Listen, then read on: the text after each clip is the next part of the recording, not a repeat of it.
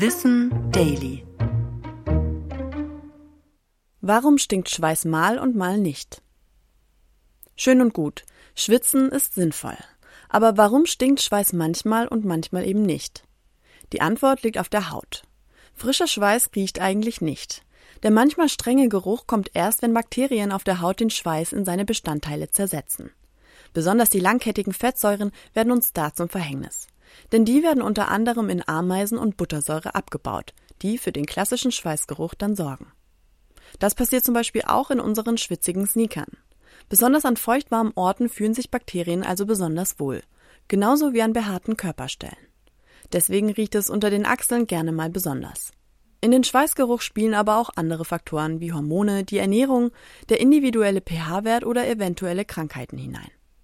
Nach einem langen Abend mit Knoblauchbrot und reichlich Alkohol ist der Schweiß also noch ein kleines Souvenir.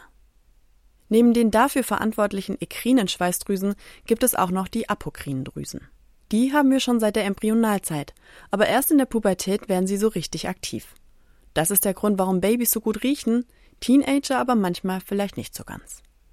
Diese Drüsen werden auch Duftdrüsen genannt und regeln die Kommunikation zwischen den Geschlechtern.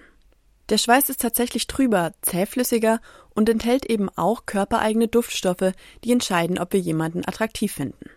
Die Folge darüber, wen wir gut riechen können, findest du in den Shownotes verlinkt.